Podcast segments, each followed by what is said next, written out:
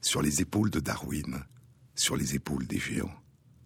Se tenir sur les épaules des géants et voir plus loin, voir dans l'invisible, à travers l'espace et à travers le temps. Parfois, du lointain passé, des éclats soudains ressurgissent de l'oubli. Et à partir de ces éclats, nous pouvons tenter d'imaginer, de ressentir, de faire revivre en nous l'étrange splendeur des mondes de nos lointains ancêtres.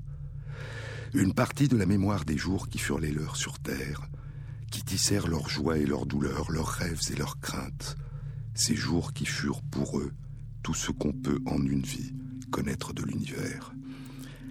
À la splendeur des images, à la splendeur visuelle des peintures, des gravures et des sculptures qui surgissaient dans leurs grottes à la lueur des torches, s'ajoutait et se mêlait chez nos lointains ancêtres une autre forme d'art, des images qu'ils pouvaient percevoir dans l'obscurité la plus complète, des images sonores, des paysages de son.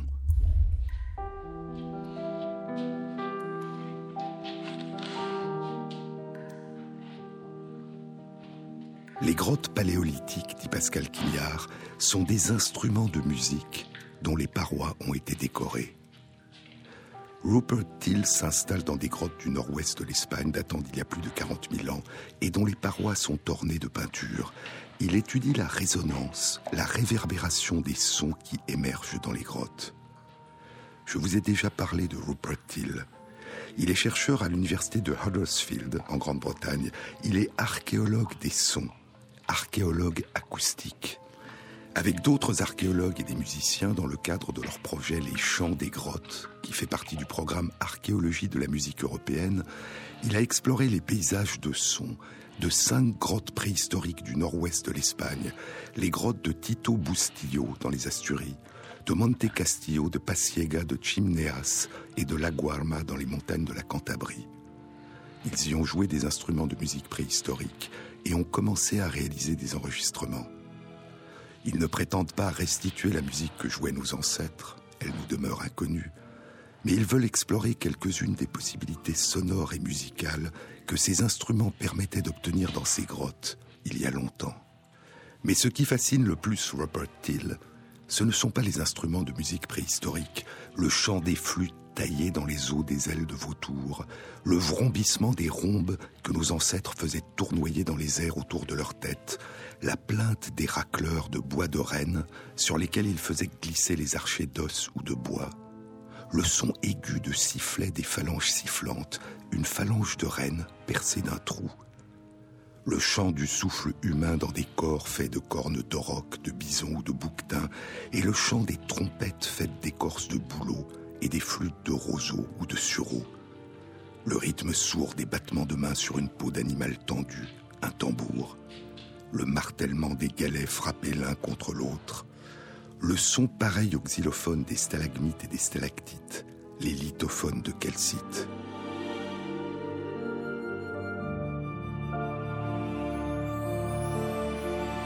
Ce qui fascine le plus Rupert Till, c'est l'écho, la réverbération de la voix humaine dans les grottes dont nos ancêtres ont peint les parois durant la préhistoire.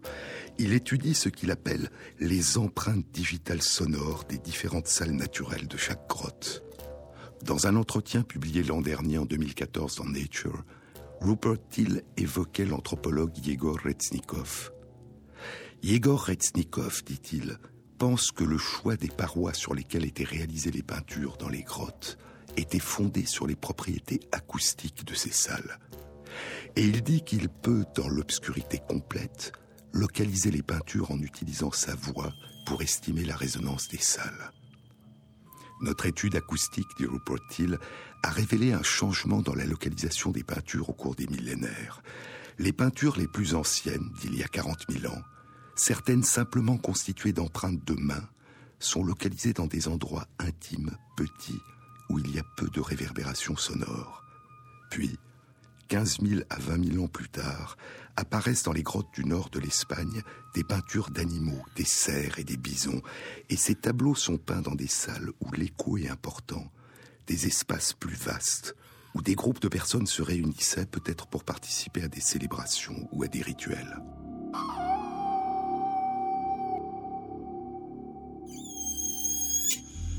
Les premières recherches de ce type avaient été entreprises il y a plus d'un quart de siècle par Michel Dauvois de l'Institut de paléontologie humaine et Yegor Resnikov du département de philosophie de l'Université Paris X. Ils avaient publié leurs premiers résultats en 1988 dans le bulletin de la Société préhistorique française. L'article était intitulé La dimension sonore des grottes ornées et il débutait ainsi. Pour la première fois en préhistoire, une recherche est réalisée pour pénétrer dans l'univers sonore des populations du Paléolithique. À partir d'une approche acoustique, une étude est faite sur l'aspect sonore des grottes préhistoriques, un aspect sonore qui a pu être ressenti et utilisé par les hommes qui ont décoré ces grottes. Nous avons étudié la correspondance entre d'une part l'emplacement des peintures, dessins ou signes sur les parois, et d'autre part les caractéristiques sonores des grottes, et précisément leur lieu de résonance maximale. Ces résultats permettent d'établir une corrélation entre la dimension sonore et l'œuvre picturale. Et si ces résultats étaient confirmés, ils ouvriraient des perspectives profondes et tout à fait nouvelles dans ce domaine. Ces grottes sont pour la plupart en elles-mêmes des lieux sonores, des instruments remarquables qui font naître des résonances étonnantes. On peut supposer que ces tribus, si elles chantaient ou utilisaient des sons, ont choisi comme emplacement pour leur rituel les lieux accessibles les plus sonores, des lieux qui sonnent. Et jusqu'à présent, poursuivent Douvois et Reznikov, la dimension sonore des grottes n'avait jamais été étudiée. Ces cavernes préhistoriques ne sont pas des sanctuaires à images, écrit Pascal Quignard. C'est dans le quatrième traité de la haine de la musique, le traité intitulé Au sujet des liens du son et de la nuit. Les grottes paléolithiques, dit Quignard, sont des instruments de musique dont les parois ont été décorées. Elles sont des résonateurs nocturnes qui furent peints d'une façon qui n'était nullement panoramique. On les a peints dans l'invisible le choix des parois décorées fut celui de l'écho. Le lieu du double sonore est l'écho. Ce sont des chambres à écho. De la même façon que l'espace du double visible est le masque. Masque de bison, masque de cerf, masque d'oiseau de proie à bec recourbé, mannequin de l'homme bison. Les peintures rupestres commencent là où on cesse de voir sa main devant son visage là où on voit la couleur noire, poursuit Quignard.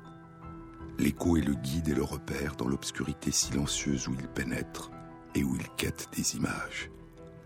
L'écho est la voix de l'invisible.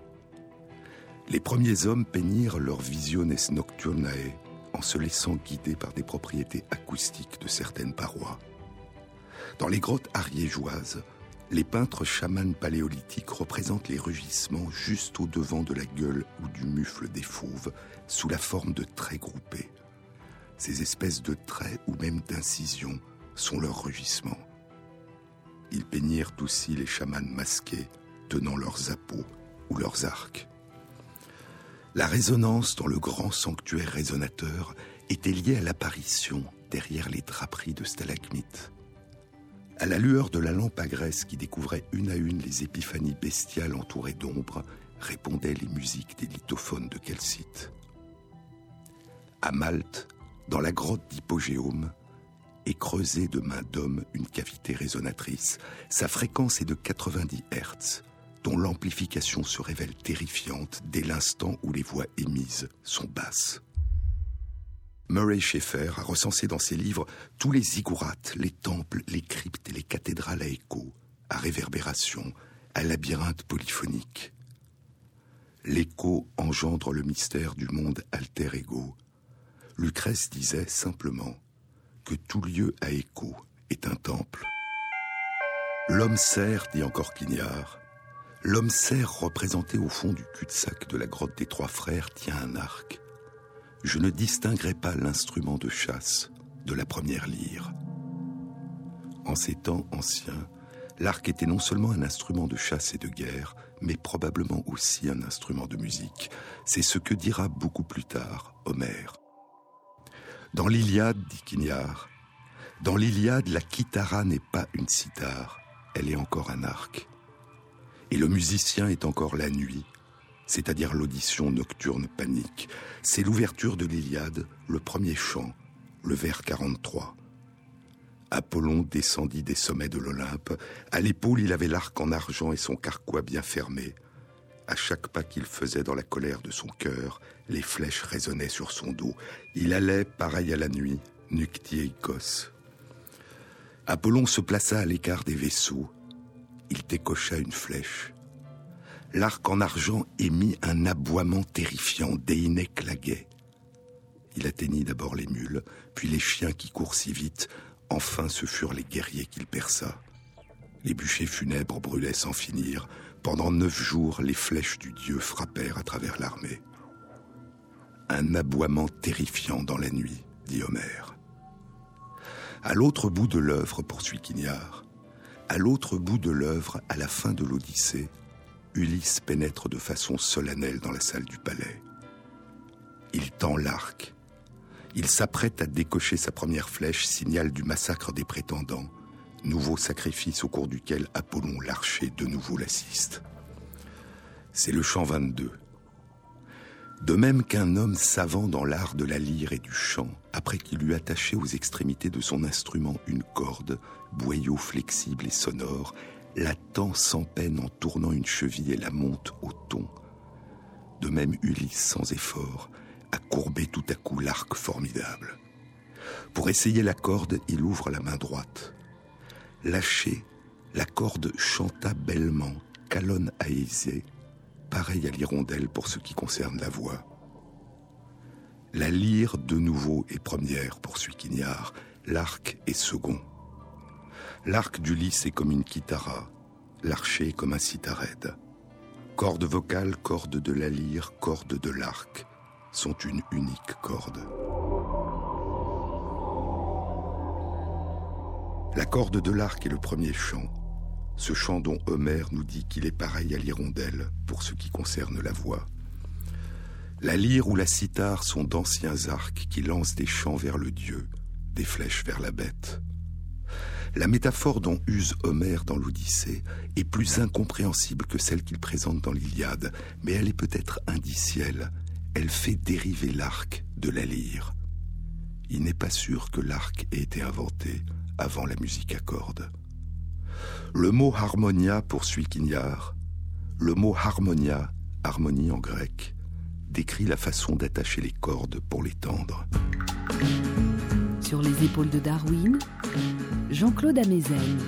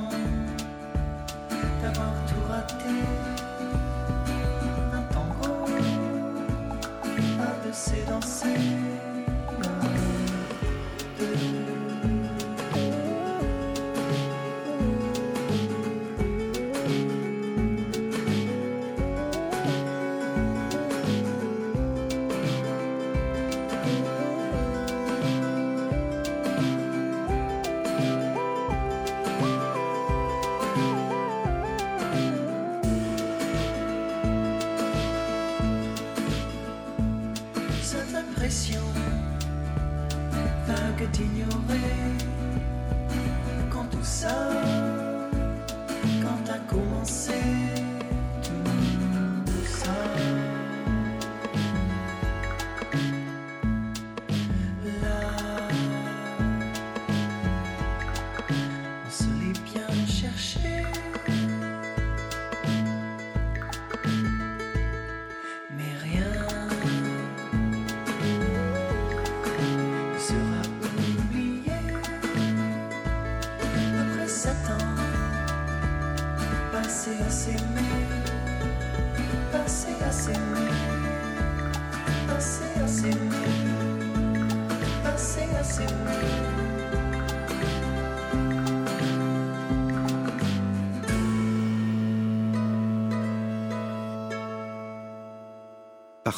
y a des hommes, il y a de la musique. Ainsi commence le livre du philosophe Francis Wolff, Pourquoi la musique? Il y a Bach, Beethoven, Berlioz, Brahms, Bizet, Bartok. Il y a la cantate, la sonate, la fugue, la symphonie, le concerto, l'opéra, l'oratorio. Il y a la musique dite contemporaine, sérielle, dodécaphonique, aléatoire, concrète. Il y a les musiques dites actuelles, la pop, le rock, le folk, le rap, la soul, le funk, la techno. Il y a Art Tatum, Duke Ellington, Charlie Parker, Miles Davis, John Coltrane Olé, Ornette Coleman. Il y a la nouba arabo-andalouse, le char mezrab persan, le raga indien, le malouf tunisien, la country américaine, la findra findra ou malgache, il y a le menuet, la valse, le foxtrot, le tango, la rumba, le samba, la sevillana. Il y a des musiques comme un cri, la seguirilla, une plainte, le blues, une larme, le fado. Il y a les chansons d'amour. Il y a l'appel du muezzin, la prière des morts, la psalmodie de l'officiant. Il y a la musique qu'on chante en chœur, poursuit Wolf, celle qui se scande, celle qu'on accompagne en frappant dans ses mains, en tapant du pied, en criant ça, en murmurant les paroles debout, la main sur sa poitrine. Il y a des musiques à tout faire, de la musique pour tous usages, pour danser, pour se sentir ensemble, pour s'étourdir, pour se marier, pour accompagner les funérailles, pour communiquer avec les ancêtres, pour apaiser les passagers de l'ascenseur, pour faire pleuvoir, pour arrêter la pluie, pour aller à la guerre et pour célébrer la paix. Une musique vous poursuit, elle vous peine, vous exalte, vous enivre. Une autre ne vous dit rien. Il y a des musiques qui donnent envie de croire, mais à quoi? Il y a celles qu'on écoute simplement, en silence. Partout où il y a des hommes, il y a de la musique. Pourquoi? Il y a huit ans, en 2007, le neurologue et écrivain Oliver Sacks publiait Musicophilia, Tales of Music and the Brain, récit de musique et de cerveau, dont le titre de la traduction en français est Musicophilia, la musique, le cerveau et nous. La musique occupe une place centrale dans la vie humaine, écrit Oliver Sacks, et pourtant, elle ne contient pas de concept, ne fait pas de proposition, elle ne contient ni image ni symbole, ce dont est empli le langage. Elle n'a pas de pouvoir de représentation, elle n'a pas de relation obligatoire avec le monde, mais sur la quasi-totalité d'entre nous, la musique exerce un grand pouvoir. Cette attirance vers la musique se manifeste dès l'enfance. Elle est évidente dans toutes les cultures, et elle remonte probablement aux origines même de l'humanité. Cette musicophilia, cet amour de la musique, est une composante de la nature humaine. Cette musicophilia peut être favorisée ou façonnée par les cultures dans lesquelles nous vivons, par les circonstances de la vie ou par nos dons particuliers, mais elle est ancrée si profondément dans la nature humaine qu'il faut la considérer comme innée. Comme Edward Wilson le pense pour ce qui concerne la biophilia, l'amour de la vie, nos sentiments à l'égard de tout ce qui vit. Et peut-être que la musicophilia est une forme de biophilia, car la musique elle-même semble être une chose vivante. Le premier effet de la musique, dit Francis Wolff, le plus simple, le plus direct, physique. Au commencement de la musique, avant le verbe, était le corps. Certaines musiques mettent en transe, d'autres musiques à force de tension nous enivrent, certaines apaisent. Parfois le seul timbre d'un instrument ou d'une voix suffit à nous bouleverser, en une sorte d'émotion blanche, puissante et sans objet. Ce que nous fait la musique, c'est d'abord ce qu'elle nous fait faire. En s'introduisant par tous les pores, elle nous fait vibrer. Le son vient d'un corps qui vibre, et lorsque l'onde nous en parvient, elle fait vibrer le nôtre. Les deux corps entrent en sympathie. La musique tient d'abord dans ce corps à corps. À son degré le plus immédiatement et simplement physique, l'expérience musicale est bien vibratoire. Notre corps devient caisse de résonance. Il se fait contrebasse, avec notre buste dans le rôle de la table d'harmonie. Il est devenu l'instrument même de la musique entendue. Mais il y a plus. La musique nous fait aussi bouger. Elle nous fait marcher, courir, sauter, danser. Souvent, je voudrais danser, poursuit Francis Wolff. Je souhaiterais que mon corps rende à la musique ce qu'elle lui donne. La musique nous émeut d'abord parce qu'elle nous meut.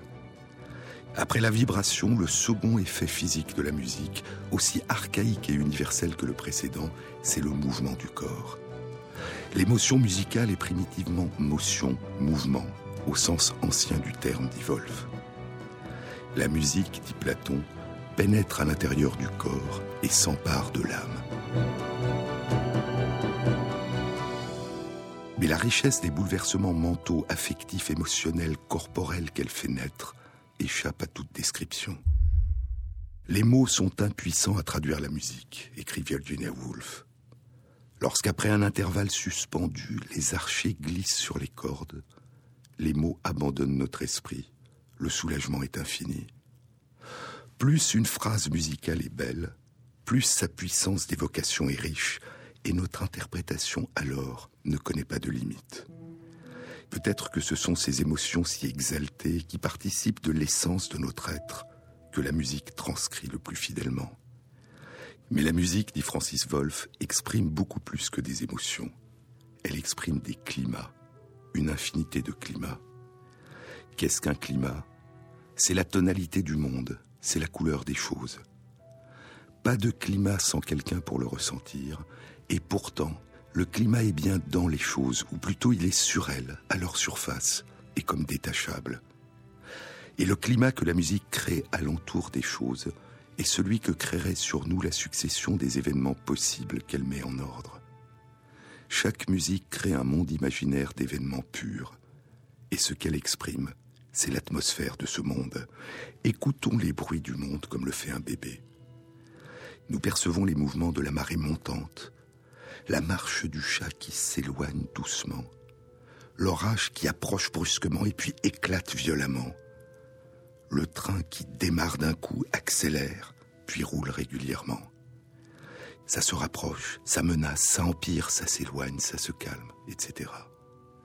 Il y a ce qui arrive et comment ça arrive, et finalement il y a l'effet que ça nous fait, ou que ça pourrait nous faire. Tel est le climat. C'est l'effet que font sur un sujet percevant les modifications dynamiques des mouvements naturels. Il en va de même dans la musique, dit Wolf. Elle change notre rapport au temps. Elle fusionne pour notre conscience, passé, présent et même futur.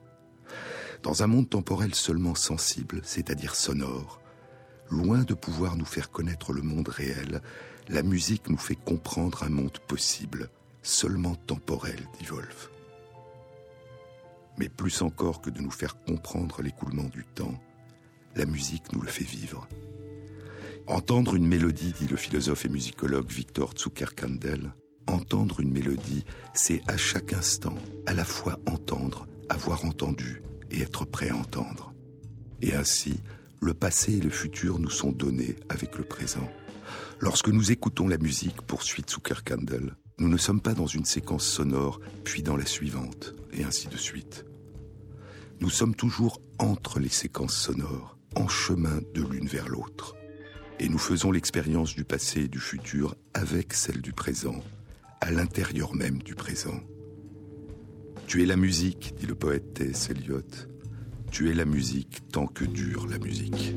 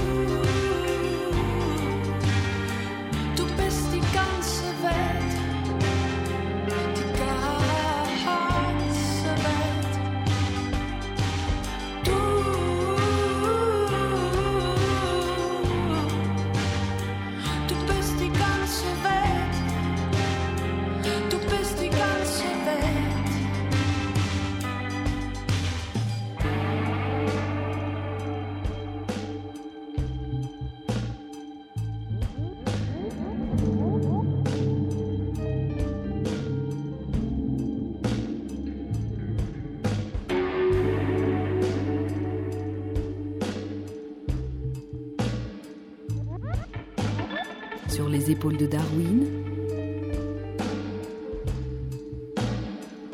Jean-Claude Amezen. Il y a trois manières de créer des mondes, dit Francis Wolff dans Pourquoi la musique. Trois manières de combler les exigences insatisfaites de ce monde. Créer un monde de la pure visibilité, faire des images, pour représenter les choses hors du temps, parce qu'elles ne sont jamais parfaitement compréhensibles par elles-mêmes. Les événements les balayent, le temps les fane, on meurt. Créer un monde de la pure audibilité, faire de la musique pour représenter des événements qui ne sont jamais parfaitement compréhensibles par eux-mêmes. Les choses les brouillent. Leurs successions ne sont jamais à la mesure de notre esprit ni de notre corps. Leurs causes sont incertaines. Créer un monde narrable, racontable, raconter des histoires, pour représenter des personnes agissant et leur donner une identité intelligible, car nous n'existons pas seulement dans le monde où nous vivons, nous existons humainement dans des mondes que nous devons imaginer et que nous devons créer. Voilà pourquoi, dit Wolf, partout où il y a des hommes, il y a des images, il y a de la musique, il y a des récits. Les images, les splendeurs chatoyantes de la nature ont précédé les premiers êtres humains qui ont ouvert les yeux sur le monde. Et les musiques aussi. Les concerts incessants de la nature, le chant du vent, de la pluie, de la mer, le chant des oiseaux, les rugissements des fauves, le bourdonnement des insectes. La musique, dit Quignard, est une imitation des concerts de la nature. Et les récits. Pour Darwin, la musique était un appel, un chemin vers l'autre, un langage d'avant les mots humains.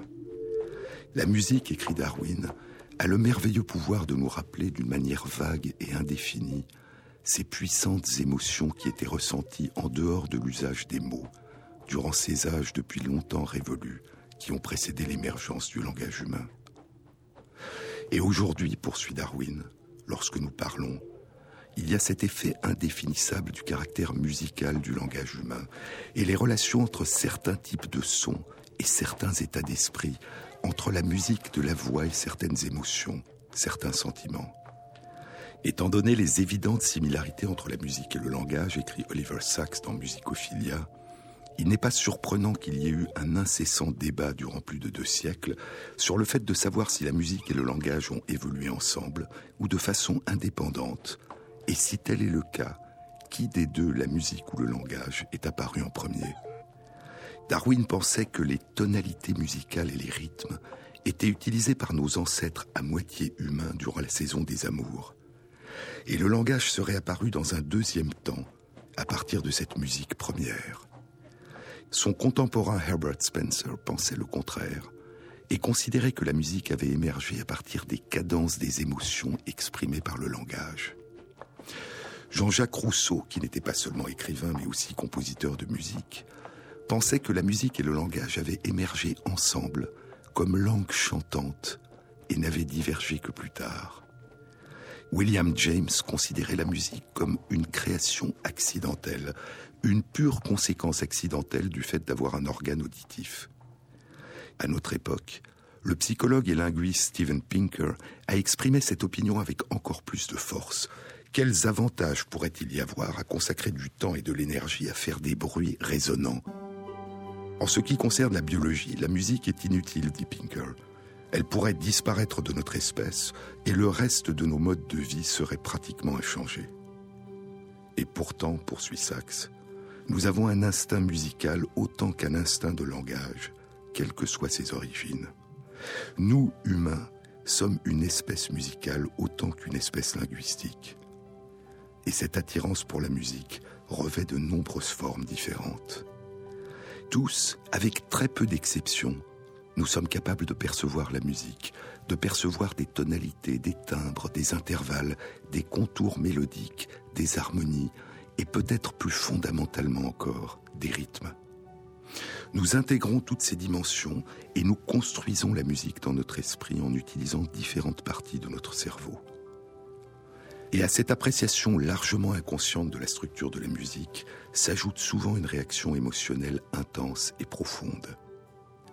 La profondeur inexprimable de la musique, écrivait Schopenhauer, tellement facile à comprendre et pourtant inexplicable, est due au fait qu'elle reproduit toutes les émotions de notre être le plus intime, mais sans lien avec la réalité.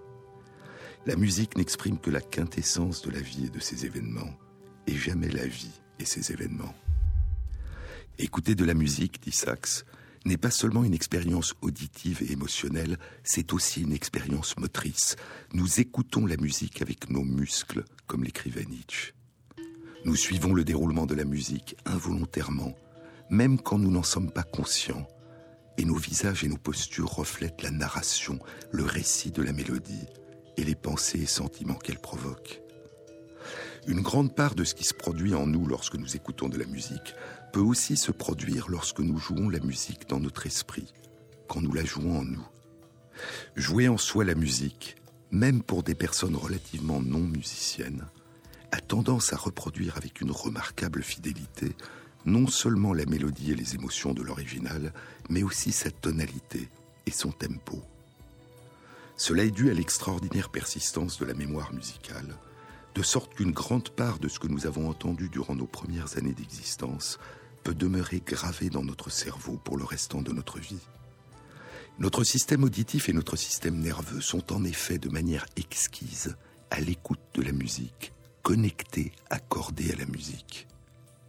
Pour quelle part cela est dû aux caractéristiques intrinsèques de la musique elle-même, ses motifs sonores complexes tissés dans le temps, sa logique, son élan, ses séquences qu'on ne peut briser, ses rythmes insistants et ses répétitions, la façon mystérieuse avec laquelle elle incarne les émotions et la volonté, et pour quelle part cela est dû aux résonances particulières, aux synchronisations, aux oscillations, au renforcement mutuel des circuits nerveux immensément complexes aux multiples niveaux qui sous-tendent la perception et la résonance en nous de la musique, nous ne le savons pas encore.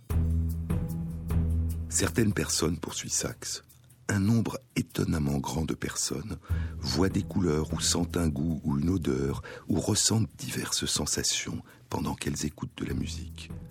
Et de telles synesthésies devraient être considérées comme un don plutôt que comme un symptôme.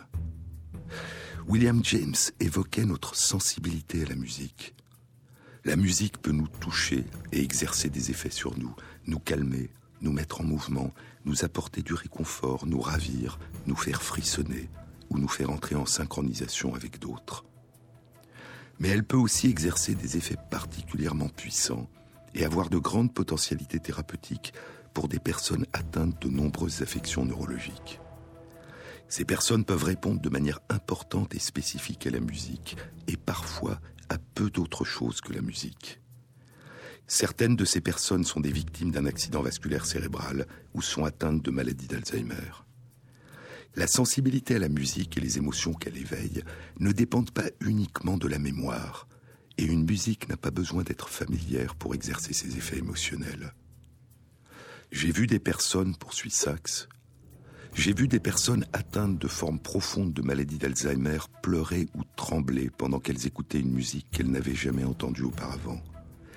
Et je pense qu'elles peuvent ressentir l'ensemble du registre des émotions et des sentiments que le reste d'entre nous peut ressentir, et que la maladie, au moins durant ces périodes, ne constitue pas un obstacle à la profondeur et à l'amplitude des émotions. Une fois que l'on a vu de telles réponses à la musique, on sait qu'il persiste toujours un soi, un moi qui peut être convoqué, même si la musique et parfois seule la musique peut le faire. Pour ces personnes, la musique n'est pas un luxe, mais une nécessité. Et elle peut exercer un très grand pouvoir et restaurer ces personnes à elles-mêmes et aux autres, au moins pour un temps. D'autres personnes ont des lésions plus spécifiques, une perte du langage ou de certains mouvements, une amnésie ou une maladie de Parkinson. Toutes ces affections et d'autres encore peuvent éventuellement être améliorées par la musique et la musicothérapie. En ce qui me concerne, dit Sachs, la première incitation à penser et à écrire sur la musique est survenue en 1966, quand je vis le profond effet de la musique sur des patients atteints de formes extrêmes de maladie de Parkinson, dont j'ai parlé plus tard dans Awakenings, l'éveil, 50 ans de sommeil. Et depuis, dans des circonstances beaucoup plus nombreuses que je n'aurais pu l'imaginer, la musique s'est continuellement imposée à mon attention, me révélant ses effets sur presque toutes les dimensions du fonctionnement du cerveau de la vie. Musique a toujours été l'un des premiers mots que je vais chercher dans l'index de tout nouveau traité de neurologie ou de physiologie. Mais je ne pouvais trouver quasiment aucune mention de ce sujet avant la publication en 1977 du livre de MacDonald Critchley et Hanson, Music and the Brain, la musique et le cerveau, avec sa richesse d'exemples historiques et cliniques. Peut-être que l'une des raisons de cette rareté d'histoires de patients concernant la musique est que les médecins demandent rarement à leurs patients s'ils ont des problèmes de perception de la musique, alors qu'un problème concernant le langage va immédiatement être détecté.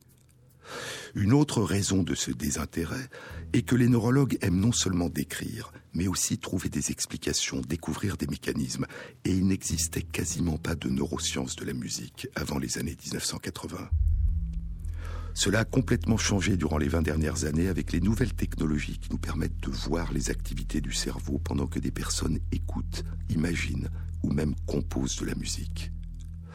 Il existe maintenant une quantité considérable de travaux sur les activités du cerveau qui sous-tendent la perception de la musique et sur les dérèglements complexes et souvent étranges qui peuvent les affecter. Ces nouvelles visions issues des neurosciences sont extraordinairement fascinantes. Mais il y a toujours le danger que l'art simple de l'observation se perde, que l'observation clinique de la personne soit considérée comme inutile ou devienne superficielle, et que la richesse du contexte humain soit ignorée. À l'évidence, ces deux approches sont nécessaires, marier les observations et les descriptions à l'ancienne et les technologies les plus récentes, et j'ai essayé d'incorporer ces deux approches dans ce livre, dit Oliver Sacks. Mais par-dessus tout, j'ai essayé d'écouter mes patients, d'imaginer et de partager leurs expériences, et ce sont eux qui constituent le cœur de ce livre.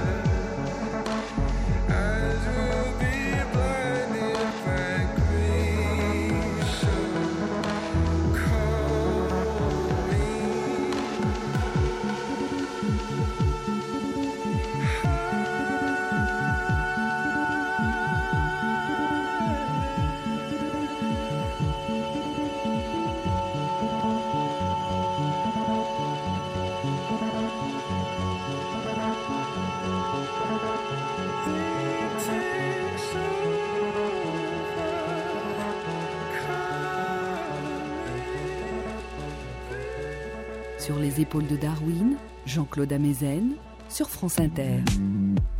L'audition n'est pas comme la vision, écrit Pascal Quignard. Ce qui est vu peut être aboli par les paupières, peut être arrêté par la cloison ou la tenture, peut être rendu aussitôt inaccessible par la muraille. Ce qui est entendu ne connaît ni paupières, ni cloison, ni tenture, ni muraille. Nul ne peut s'en protéger. Entendre, c'est être touché à distance. Le rythme est lié à la vibration. C'est en quoi la musique rend involontairement intime des corps juxtaposés. Quand nous sommes encore dans le ventre de nos mères, poursuit Quignard, nous ne pouvons pétrir de la cire empruntée aux ruches des abeilles pour nous en faire des bouchons pour les oreilles. Alors, nous ne pouvons pas ne pas entendre. Nous sommes pieds et poings liés au mât, debout sur l'emplature, minuscule Ulysse perdu dans l'océan du ventre de nos mères. Il y a dans toute musique préférée, dit Quignard, un peu de son ancien ajouté à la musique même. Des sons non visuels qui ignorent à jamais la vue errent en nous. Nous ne voyions pas encore, nous ne respirions pas encore, nous ne crions pas encore, nous entendions. La musique est un chant qui rappelle un monde dont on n'a pas d'autre souvenir que ce fil ténu de la voix maternelle qui part et qui revient. Ce chant entendu avant la naissance. Ce chant qui nous a bercés dans le ventre de notre mère, dans la douce caverne obscure, flottante, où il n'y avait encore aucune image. Une musique d'avant les mots. Le chant de la voix de notre mère, le rythme des battements de son cœur, l'écho en elle de la rumeur du monde. Alors l'enfant commence à obéir à la sonate maternelle, insaisissable, préexistante, assourdie, chaude, enveloppante. Et après la naissance, l'enfant et sa mère ne se reconnaissent que dans l'invisible, dans le point sonore de la voix. Je vous avais dit dans de précédentes émissions que le développement de notre oreille et la maturation de notre cerveau et en particulier la maturation du cortex auditif qui permet la perception et le traitement des sons, semble se produire pendant que nous sommes dans le ventre de notre mère à partir de l'âge de 24 semaines, de 6 mois, durant le dernier trimestre de la grossesse. Nous percevons alors essentiellement des sons de basse fréquence, les battements de cœur de notre mère et la mélodie et le rythme de la voix de notre mère.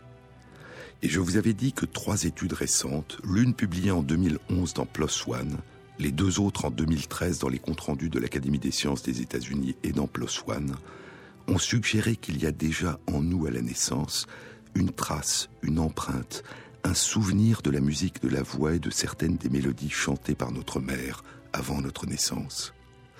L'une de ces études suggérait que ce souvenir pouvait persister au moins quatre mois après notre naissance. Le souvenir des premiers chants. Nous avons connu la vie avant que le soleil éblouisse nos yeux, dit Quignard, et nous y avons entendu quelque chose qui ne se pouvait voir ni lire. Il était une fois, il y avait un dedans, il est perdu. Mais tout ce qui reste, poursuit Quignard, tout ce qui reste appelle ce qui manque. Et une étude publiée le mois dernier, le 23 février 2015, dans les comptes rendus de l'Académie des sciences des États-Unis, a tenté de combler ce manque. Cette étude était animée par Amir Lahav du département de pédiatrie des hôpitaux de l'université Harvard et impliquait trois autres chercheurs de la même université. Ils avaient exploré 40 nouveaux-nés, nés avant terme, des petits prématurés. Certains très prématurés étaient nés à 25 semaines de gestation, c'est-à-dire à peine plus de 6 mois. Dans l'ensemble, ils étaient nés entre 25 et 32 semaines de gestation, c'est-à-dire entre 6 et 8 mois. À leur naissance, les prématurés quittent brutalement l'environnement protecteur du ventre de leur mère. Ils sont plongés dans la lumière, les odeurs chimiques et les sons stridents d'une unité de réanimation pour prématurés. Alors que leur cortex auditif, comme d'autres régions de leur cerveau, est en pleine phase de développement, leur environnement sonore change radicalement. Ils sont exposés à une série de sons bruyants, imprévisibles, émis par les ventilateurs, les pompes à perfusion, les sonneries de téléphone, les bips, les alarmes, dont une série de sons électroniques aigus de haute fréquence qui jusque-là dans le ventre de leur mère étaient atténués ou ne leur parvenaient pas. Dans le même temps, ils sont privés des sons familiers de basse fréquence, les battements de cœur et le chant permanent de la voix de leur mère. Ils sont dans des incubateurs dont la température et le degré d'humidité sont contrôlés. Les contacts avec leur mère sont brefs, bien que les mamans puissent parfois les prendre dans leurs bras et leur parler et leur chanter une berceuse durant de courtes périodes. Des études ont suggéré que la réduction du bruit et des sonorités de haute fréquence dans les unités de réanimation, en réduisant le nombre d'incubateurs par pièce ou en bouchant les oreilles des petits prématurés, pourrait améliorer leur développement. En d'autres termes, des efforts sont faits pour réduire les bruits et leur procurer un environnement calme. Mais la démarche entreprise par Amir Lahav et ses collègues était autre.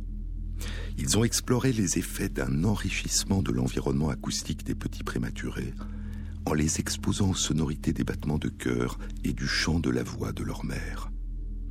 Ils ont demandé à la moitié des mamans de ces 40 petits prématurés d'une part de chanter chacune dans un studio d'enregistrement Twinkle Twinkle Little Star à Vous dirais-je maman, une chanson qui date du XVIIIe siècle et sur laquelle Mozart a composé douze variations.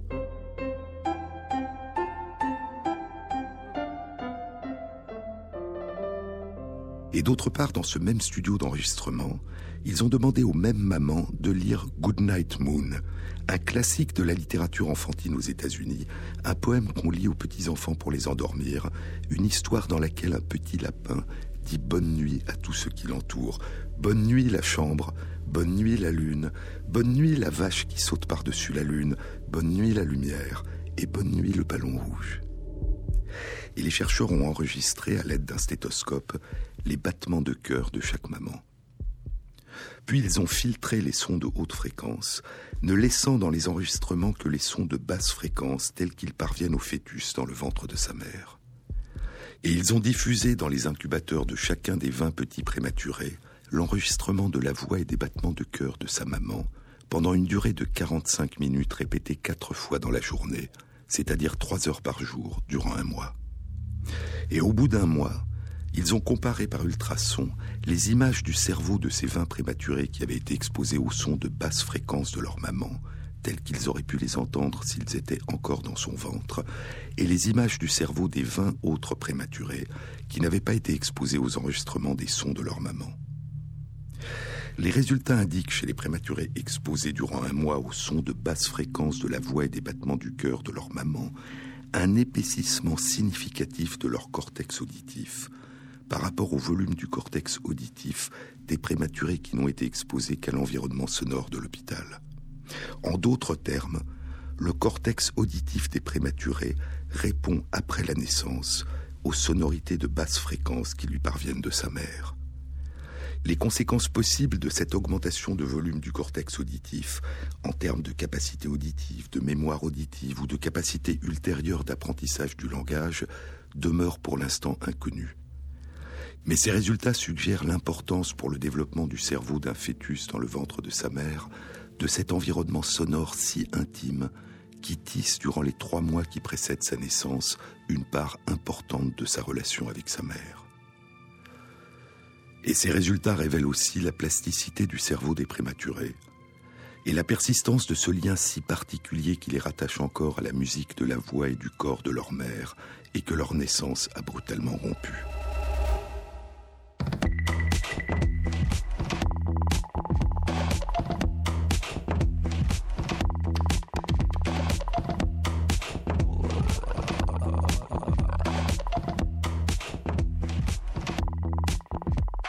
Cette émission a été réalisée par Pierre Jabot avec à la prise de son Julien Michel et Jean-Baptiste Audibert pour la programmation des chansons.